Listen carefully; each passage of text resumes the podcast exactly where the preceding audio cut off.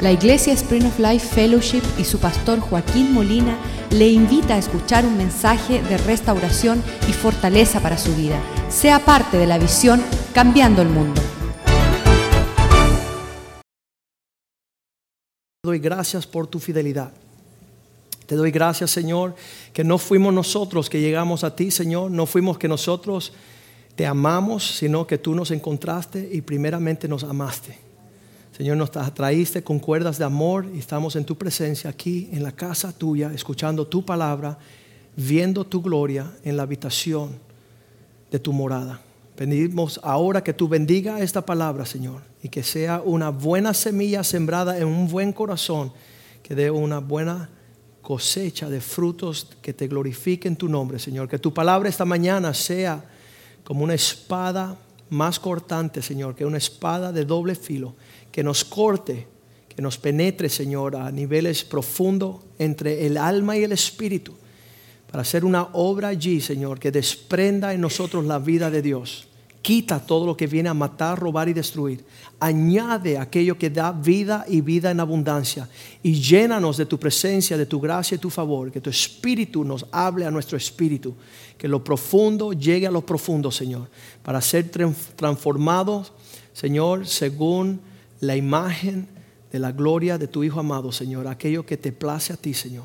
Podemos, Señor, ser en esta mañana, guardar tu palabra en nuestros corazones para no pecar contra ti, para no errar, para no ir en pos de la mentira y la vanidad, Señor. Sino que seamos un pueblo gozosos y gloriosos, que heredemos tus promesas y tu provisión de acuerdo a lo que has dicho, Señor.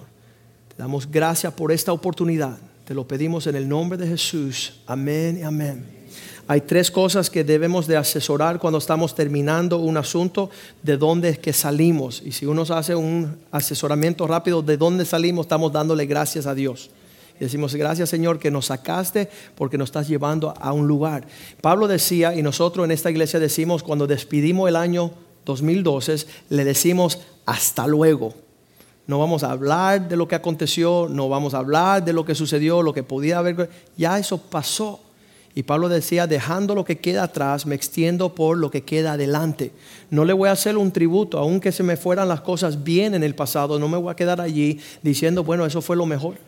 Ah, como dice uh, Ever y Wendy que se casaron el año pasado, ellos pueden quedarse ahí, pero sabes que algo mejor viene en un futuro. Por ahí viene un hijo, por ahí viene la descendencia santa.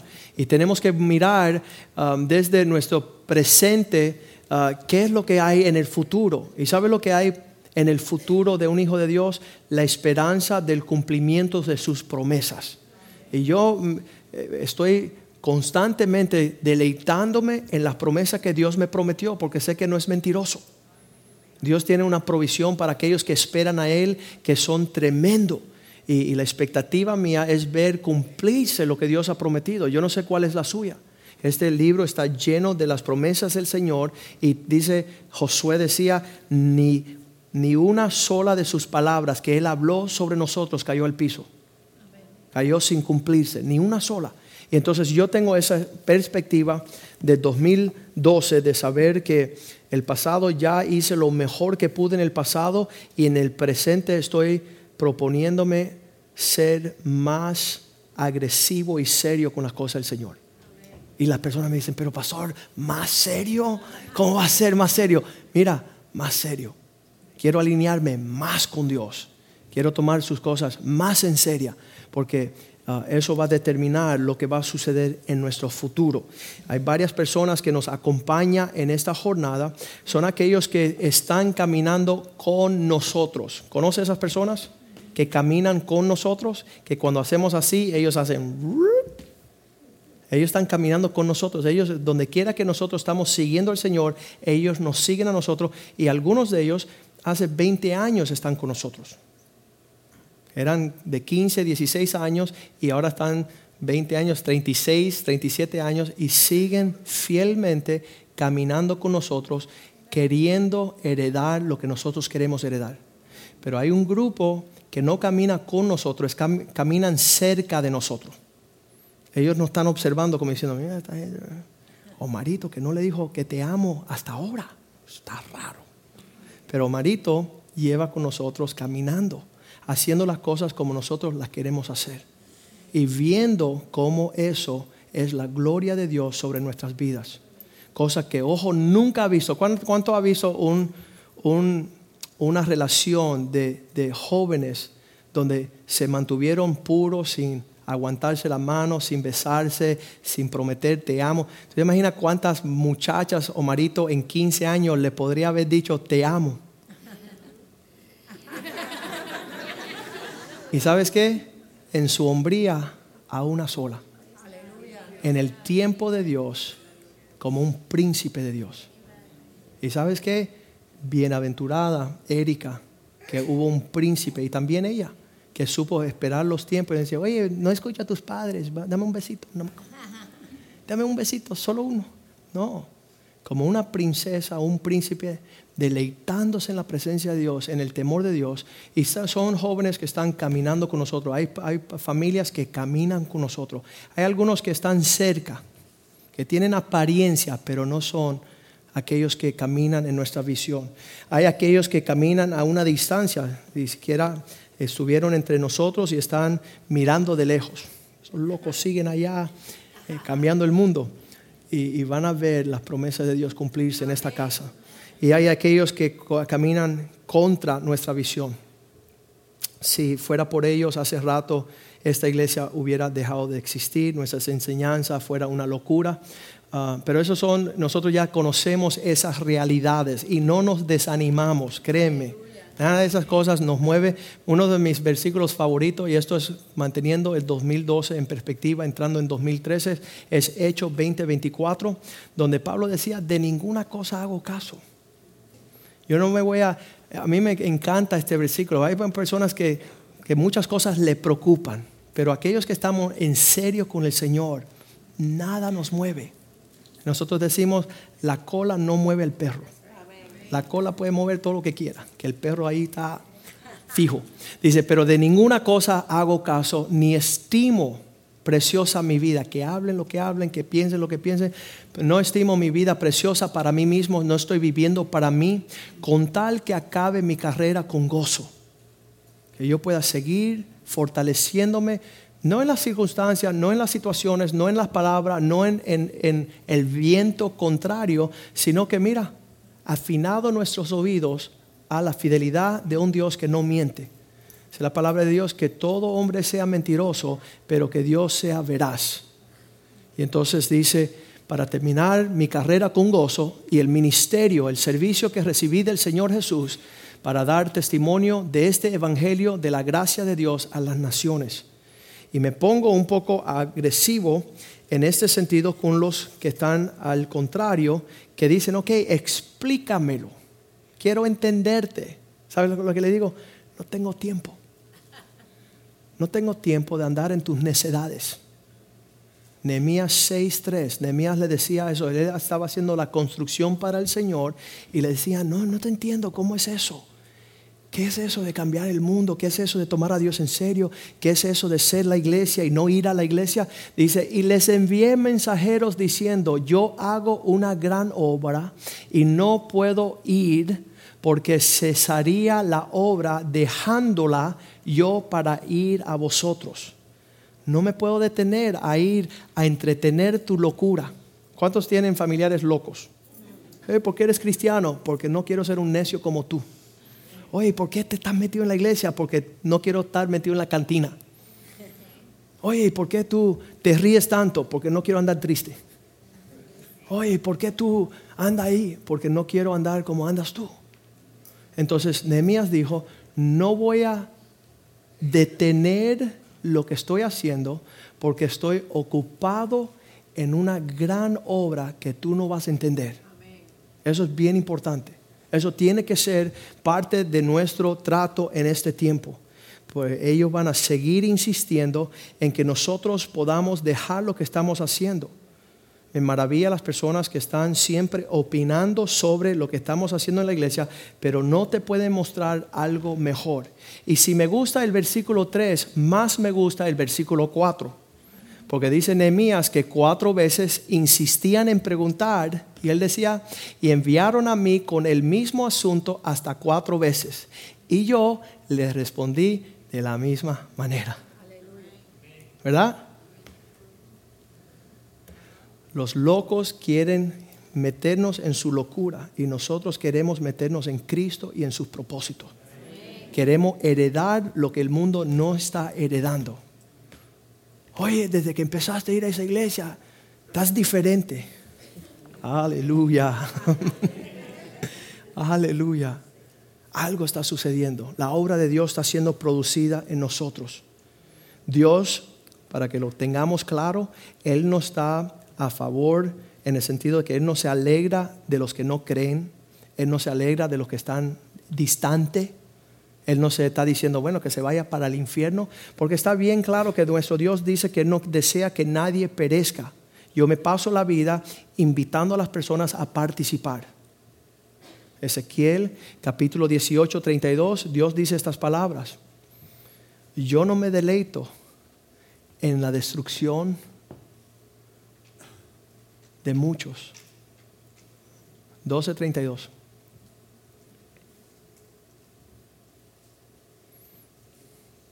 Ahí viene.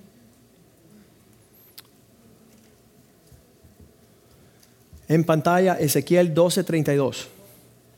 18:32, perdón. 18:32. Porque no quiero la destrucción del que muere, dice el Señor, sino que se arrepientan para que vivan. Dios no se deleita en aquellos que se apartan, se alejan, viven de otra forma, como diciendo que se vayan, sino que Él desea que ellos tornen y caminen en pos de una vida mayor. Dios tiene una realidad mayor. Nosotros tenemos que entrar en esa realidad. Yo quiero entrar en esa realidad. Personas me ven y dicen, este hombre está en serio. Los hombres de Dios que caminan conmigo dicen, Joaquín, tú estás en serio. Pero sabes qué? Conozco lo que no es estar en serio. Conozco lo que es jugar con el Evangelio. Conozco con lo que es tomarlo ligero. Y siempre me acuerdo de Proverbios 20:20, porque desde joven yo estaba preocupado de que un día mi lámpara se apagaría. Y eso sería una situación triste. Y muchos andan con sus lámparas apagadas. No tienen ilusiones, no tienen esperanza, no tienen un porvenir lleno de gozo y de gracia. Eh, mis hijos están con un deseo de ver el cumplimiento del propósito de Dios en sus vidas. Ellos viven para ver la fidelidad de un Dios bueno, de un Dios que nunca Dice que no hay sombra de variación en él. Él no va a cambiar aquí porque el, gobierno cambia, la política cambia, el dinero cambie. Eh, no, Dios es un Dios fiel. No hay variación ni mudanza de, de estabilidad en sus propósitos. Y él dice allí en esas palabras, el que maldice a su padre o a su madre, se le apagará su lámpara en oscuridad tenebrosa. ¿Qué significa eso? Significa, y este es el mensaje que Dios quiere para usted, a la medida que usted entre alineado los propósitos de Dios, a la instrucción y la corrección de un papá que le instruye a usted, es la diferencia en ser una lámpara alumbrada o una lámpara apagada. El consejo que puedas recibir, la capacidad que tengas de alinearte en, yo le digo, el, el, parámetro, la línea que el Señor trazó desde la eternidad fue la línea de una relación de padre a hijo dirigido así como por el Espíritu de Dios. Dice que hay una gran herencia para aquellos que viven en esa capacidad. El que tiene toma ofensa a esa realidad, el que pelea con esa autoridad, eh, con, esa, con esa realidad, su lámpara se apagará para nunca más alumbrar. Le digo, Señor, entonces quiero alinearme más. Quiero dejar de ser como los impíos. Proverbio 13:9. La luz de los justos seguirá en mayor aumento. La luz de los justos se alegrará, la lámpara, mas se apagará la lámpara de los impíos. El 2013 va, bueno, ya, ya este año fue un tiempo bien tenebroso para muchas personas, pesadillas que sucedieron sobre la, la tierra. La lámpara de muchos se apagaron pero la lámpara de los justos brillará alegremente. Proverbios 24, 20 dice, para el malo no hay esperanza. Proverbios 20, 24, 20 dice, porque para el malo no habrá un final bueno. Y la lámpara de los impíos será apagada. Lo que va a acontecer en un futuro, aquellas personas que no se alinean con el propósito de Dios, es un mal horrible. Job 18:5.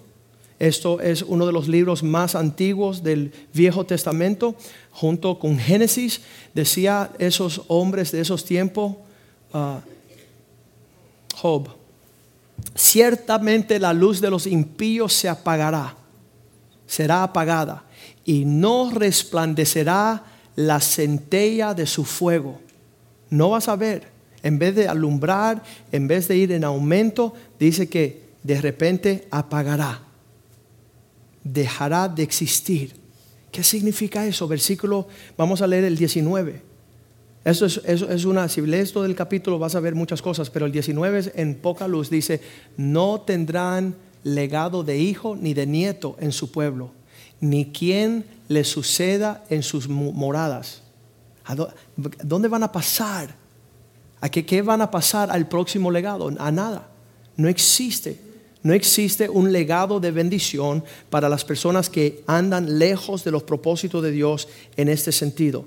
Cuando le estoy pidiendo al Señor, Señor, necesito entender esto más profundo, me lleva a Isaías 9, del 1 al 5, dice, en tiempos de tinieblas, en tiempo de oscuridad, yo abriré un, un camino hacia gran júbilo habrá una senda, habrá una forma de abrir la brecha, dice, mas no habrá ah, siempre oscuridad para los que están ahora angustiados, tal como la aflicción que le vino en el tiempo ah, que livianamente tocaron la primera vez. Dice que habría tinieblas y oscuridad, pero que no serían para siempre, porque Dios iba a hacer un camino hacia la luz. Versículo 2 dice, el pueblo que andaba en tinieblas vio la aparición de una gran luz. Los que moraban en la tierra de sombra de muerte, luz les resplandeció sobre ellos. ¿Sabes cuál fue la luz esa? El anunciamiento de que hubiese una senda y un camino de conectarnos con el papá los hijos que entraran en relación, porque nos es nacido un niño, un hijo nos es dado. La vía que nosotros, dice, multiplicase la gente y la aumentaste la alegría, se alegrarán delante de ti como se alegran en la siega. Habrá una cosecha, como se gozan cuando reparten despojos, cuando nos alineamos. Este es el mensaje. ¿Qué capacidad tenemos nosotros de entrar de ser creyentes o conocidos del Señor a ser verdaderos hijos en una relación padre-hijo. A una relación donde estamos dispuestos a decir, ¿sabes qué? Ya no quiero andar como andaba antes en una forma desconectada. Le digo, Señor, explícamelo aún más. Dice, acuérdate de la historia del hijo pródigo. Cuando el hijo estaba desconectado con su papá, con los cerdos comían. Entre, entre una vida pródiga andaba hasta no venir y alinearse con el Espíritu de Dios. Volveré a mi Padre y le diré, hazme como uno de tus siervos. La disposición es, háblame. Respóndeme qué tengo que hacer, enséñame. Quiero mi herencia. Quiero lo que tú has alineado en en la eternidad para traer la bendición sobre la tierra. Cuando conozco a un joven por primera vez y me dice, mi vida está trastornada, no sé quién soy, no sé a dónde voy, no sé qué voy a hacer. Le digo, ¿cómo está la relación con tu papá? Y me dice, mal. No lo perdono. Estoy enojado con él. no quiero hablar con él. Le digo, tienes que rectificar, porque los cielos están cerrados hacia ti. Tu lámpara está apagada. Cuando veo a un cristiano desorientado, confundido, lejos, pródigo, huérfano, desconectado de herencia, le digo, ¿dónde está un papá espiritual para ti? Porque si tú no tienes tu lámpara apagada, tú serás un hijo ilegítimo porque no estás recibiendo corrección. No queremos una relación de padre-hijo e porque eso me van a tomar cuentas, me van a pedir cuentas, me van a pedir atención. Y el Señor me lo llevó a un, a un nivel más sólido cuando me dice, este año te apartaste para estar a solas conmigo, pues es el año que te doy la tarea en que te vas a ocupar. Vas a levantar padres, vas a levantar hijos y vas a restaurar hijos pródigos.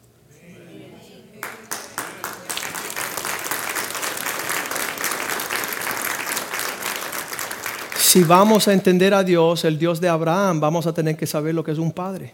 ¿Sabe lo que hace un padre? En la casa de mi padre muchas moradas hay. Si no fuera así, no se lo digo. El padre abre campo para recibir hijos. El padre estaba allí en la historia del hijo pródigo esperando en casa, mirando que llegara su hijo desde lejos. Dice, desde lejos lo vio y lo esperó y salió corriendo hacia él. Los padres espirituales de esta casa tienen que estar en el servicio una hora antes. ¿Y por qué, pastor? Porque eso habla de la madurez que tú estás esperando los hijos que están retornando a casa. Y solamente un hombre maduro tiene la capacidad de no vivir para sí mismo. Aquellos que llegan al culto justo a las 12 porque va a comenzar el culto y justo cuando se terminan se van, están viviendo para sí mismos. Están viviendo no para servir a otra persona, pero para servirse ellos mismos. ¿Por qué? Porque no hay madurez. Y a esos hombres le estamos invitando que vayan encontrándose otra iglesia. Porque en esta casa queremos que se levanten padres conforme el corazón de Dios aquellos que quieren llegar al cielo y tener la bienvenida, decir, buen hecho, siervo fiel. Entra en el reposo de tu Señor. No estamos para estar jugando iglesia en estos tiempos. No estamos para el 2013, hay muchas personas que tienen muchos quehaceres, tienen muchas cosas que hacer, pero queremos nosotros empezar a moldear los padres de las naciones ah, a nivel tremendo a nivel de una madurez. Obviamente que un niño vive para sí mismo. Un joven está así en una forma. El hijo pródigo era un hijo restaurado. El Señor me dijo, voy a, perfeccionar, ya te doy tu tarea de levantar padres, levantar hijos que nunca irán al mundo. Mis hijos no tienen que ser pródigos. Mis hijos son príncipes. Entonces quedan en la casa y ellos aman su herencia y sirven a su papá. Y entonces los pródigos son aquellos que el Espíritu Santo va a obrar en ellos como Jacob, que son usurpadores, son mentirosos, están esquivando siempre, están tratando de robar la herencia sin pagar el precio. ¿Se acuerdan de Jacob? Que tuvo que engañar a su papá, se vistió como si él fuera el primogénito. Oye, papá, aquí yo estoy serio. El tipo estaba aparentando lo que no era para robarse una herencia esos también tienen que ser restaurados a través del Espíritu de Dios, para que sea genuino su caminar en el Señor. Yo una cosa que le pedí al Señor el primer día que conocí a Cristo, Señor, no quiero ser hipócrita. Si estoy en la iglesia, quiero serlo genuinamente. No quiero estar en el corazón en otro lugar. No quiero que mis prioridades estén en otros asuntos. Quiero estar en serio con usted, en su casa, deleitándome. Dios ha hecho la obra. Así que es bien tremendo que en esta hora usted que está buscando una conexión real con el Señor, que usted pueda eh, saber que esto es lo que bendice el Señor. Una conexión donde usted deja de ser solamente un creyente y entra en una relación de tener un papá espiritual. Una persona que le corrija, una persona que le enseña, una persona que le muestre el camino. Dice 1 de Crónicas 12:32, dice que los hijos de Isaacar, cualquiera que estuvo en una relación de padre e hijo, este fue la persona que tenía, ah, tenía eh, los cielos abiertos en, formas tremendas. Primera de Crónicas 12:32 dice, los hijos de Isaacar eran hombres, ah, los hijos de Isaacar, 200 príncipes como eran príncipes, eran hijos, tenían entendimiento de los tiempos. Ellos no estaban vagando. Qué horrible. Esta, mira, en esta última corrida de los 10 años donde todo el mundo salió a comprar propiedades y perdieron hasta la herencia de sus tataranietos, porque están endeudados, sobre, sobregirados, que, que, fuese un hijo de Dios en esa trampa, qué triste. Ay, vamos, porque allá está la promesa. Y dirán allá, aquí está, y allá, dice, no te muevas. La herencia de Dios es segura para aquellos que se esperan en el Señor. Mi provisión, decía Abraham, no quiero que tú me des ni una correa de mis zapatos para que no digas tú que fuiste tú que me prosperaste. No me, no voy a comprometer con nadie, porque yo sé que mi Dios es fiel. Y estos hijos eran entendidos. No estaban vagando en cualquier cosa. Eran tan entendidos que conocían los tiempos y sabían lo que Israel debía de hacer. Ellos sabían la obra que Dios tenía para ellos, cuyo ah, dicho seguían todos sus hermanos. Ellos tenían una palabra confiable. Cuando ellos decían para la derecha, todos los hermanos seguían. Queremos hombres acá que tengan palabras. Yo no quisiera que mi hijo le mirara a usted y dijera, papá, fulano dijo y nada se le dio. Sus palabras no tienen significado. Sus palabras no tienen realidad. Dice, heme aquí, Señor y después dicen, heme allá. Señor, yo estoy dispuesto. Y después, mi puesto está. Qué horrible. Y yo creo que Dios quiere hacer una obra genuina y va a tener hijos genuinos. Romanos 8, 19 dice la palabra de Dios que toda la creación gime por ver los hijos de Dios en su libertad. ¿Qué significa eso? Porque el anhelo, diga conmigo, ardiente de toda la creación es el aguardar la manifestación de los hijos de Dios. Está todo el mundo esperando que se levanten aquellos que han de caminar en el diseño del Señor para, la prosperidad, para la bendición. Hombres dispuestos a decir como Jesús a los 30 años, en Juan 10:30, él decía estas palabras, yo y mi papá uno somos. Yo y mi papá uno somos. Yo no voy a andar en otra voz, no voy a andar en otro propósito, en otro legado, no voy a estar vagando de, de aquí a allá. Tengo, he nacido, hay un linaje, como decía Pablo con Timoteo, todo lo que yo le he enseñado, él lo enseña igualito. Lo estoy mandando a todas las naciones a dar lo que yo le he dado a él. Yo y el Padre uno somos. En esta casa en el 2013 vamos a apresurarnos a levantar papás de naciones, hombres maduros, de testimonio, de legado, de huellas que están dejando una marca para la próxima generación. Y los hijos en formación, aunque son jóvenes, este año nació uh, don Paco, marzo 23, el día que, dijo, yo quiero, lo, yo quiero a Cristo, quiero nacer de nuevo. Eh, tiene 70 años de edad, pero es un un comenzando en la obra del Señor. Y él dice el otro día, dice, pastor, no he fallado ni un solo servicio. Desde marzo 23 no he fallado ni un solo servicio. ¿Sabe por qué no ha fallado ni un servicio? Porque es igual que su papá espiritual. Yo no he faltado ni un solo servicio. Y cuando no está nadie, estoy yo. Y me predico a mí mismo. Pero ¿sabes qué? Voy a estar. Voy a servir. Quiero la herencia de un hijo fiel. Quiero la herencia de un obediente, fiel servidor de mi papá que está en el cielo. No estoy vagando por el aplauso de los hombres ni lo que el hombre pueda traer. Quiero la herencia. ¿Sabes lo que sucede muchas veces? Estamos nosotros como los hijos en Primera de Reyes 1.5. El hijo del David, uno de sus hijos dice que, que él se apresuró a los tiempos y se autodesignó rey. Entonces Adonías, hijo de Hagit, se rebeló contra su papá diciendo, yo seré el rey, yo reinaré. Y se hizo carros de gentes y de caballos y de cincuenta hombres que corrían delante de él. Aquí viene el rey, aquí viene el rey, aquí viene el rey. ¿Sabes qué? Ningún rey. Era un rebelde haciendo lo que le daba la gana, como le daba la gana, cuantas veces le daba la gana. Ese nunca va a reinar. Ese era pobre toda la vida. El próximo versículo dice el por qué. Dice porque él nunca, el padre nunca le podía haber entristecido pidiéndole cuenta todos sus días con decirle, ¿qué rayo estás haciendo? ¿Qué rayo estás haciendo? No, no, me, no te metas, no te metas conmigo. ¿Cómo me vas a pedir cuenta? Sí, un hijo se le pide cuenta. Y cuando no se le pide cuenta, hace lo que le da la gana.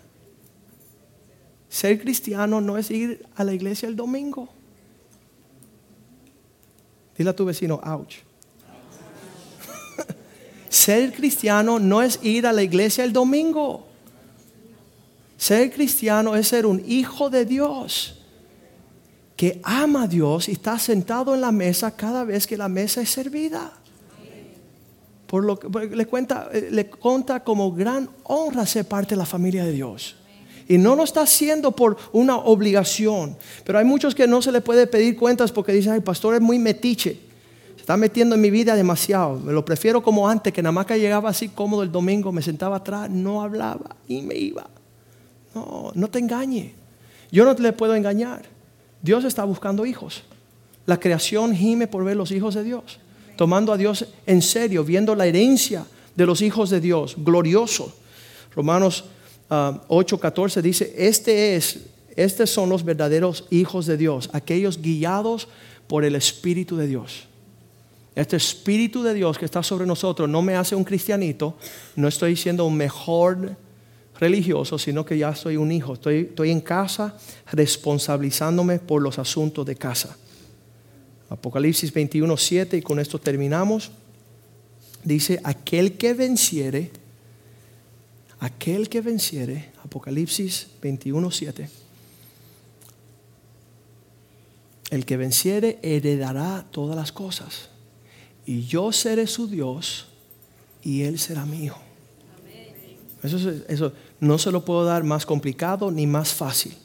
Dios está buscando en estos últimos tiempos aquellos que entran en relación en serio, que fue lo que Cristo dijo en el huerto de Getsemaní, Señor, pasa de mí esta copa, mas no se haga mi voluntad, sino la tuya. No se haga como yo quiero, como yo prefiero. Estoy dispuesto de morir para que viva el propósito de Dios. Estoy dispuesto a sacarme del medio para que Dios cumpla con el propósito. Segunda de Corintios 6, 18. Segunda de Corintios 6, 18.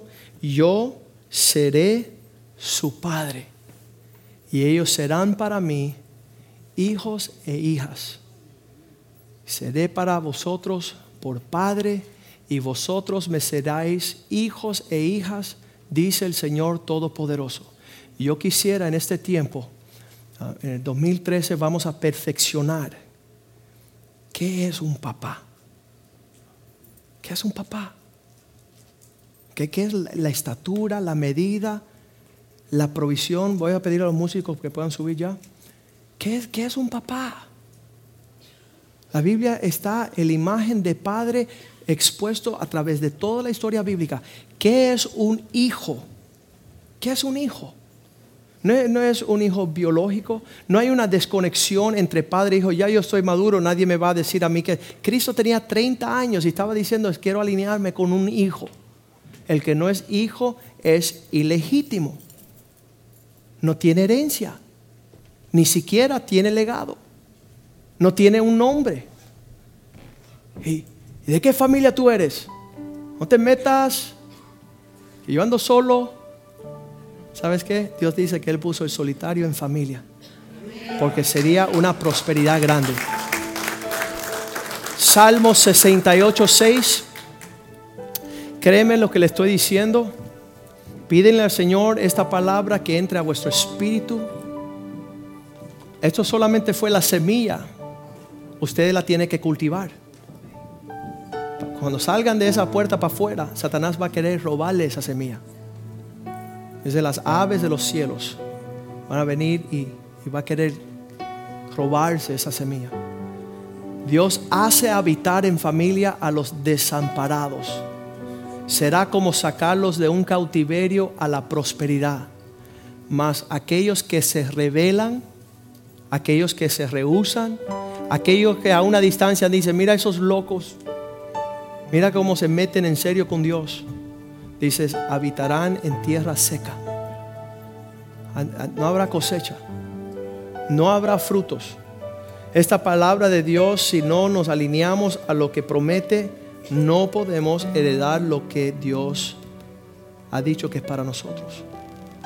Y yo le digo, este año que cierra 2012, he hecho todo lo posible para manifestarme a las potestades de los cielos, de la tierra y debajo de la tierra, que soy un legítimo hijo de Dios. Por mis pensamientos, por mis palabras y por mis hechos. Y es un desafío continuo con Satanás. Cuando él le dice a Jesús, si eres verdaderamente hijo de Dios, tírate de este barranco, tírate de esta torre, convierte el, la piedra en pan. Si eres verdaderamente hijo de Dios y le hace todas esas cosas para jugar con, su identidad como hijo. Y sabes que Cristo se las batió toditas.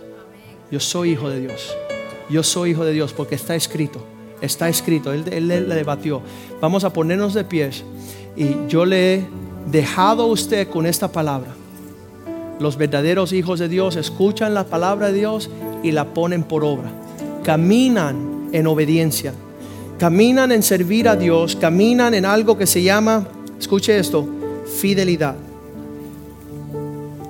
Dios no quiere que sigas vagando en el desierto Dios no quiere que sigas vagando como un mero huérfano, pródigo, sino que tú te alineas a decir, ¿sabes qué?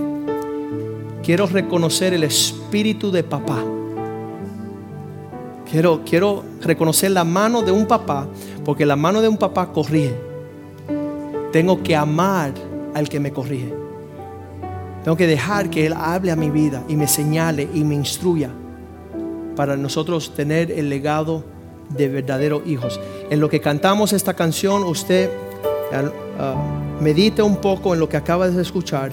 Pídele, Señor, Señor, ya quiero entrar en el 2013 teniendo este sello verdadero, hijo fiel, hijo amado, en el cual el Padre tiene complacencia, hijo en el cual el Espíritu de Dios mora que clama Abba Padre. Lo que cantamos esta canción y después vamos a orar.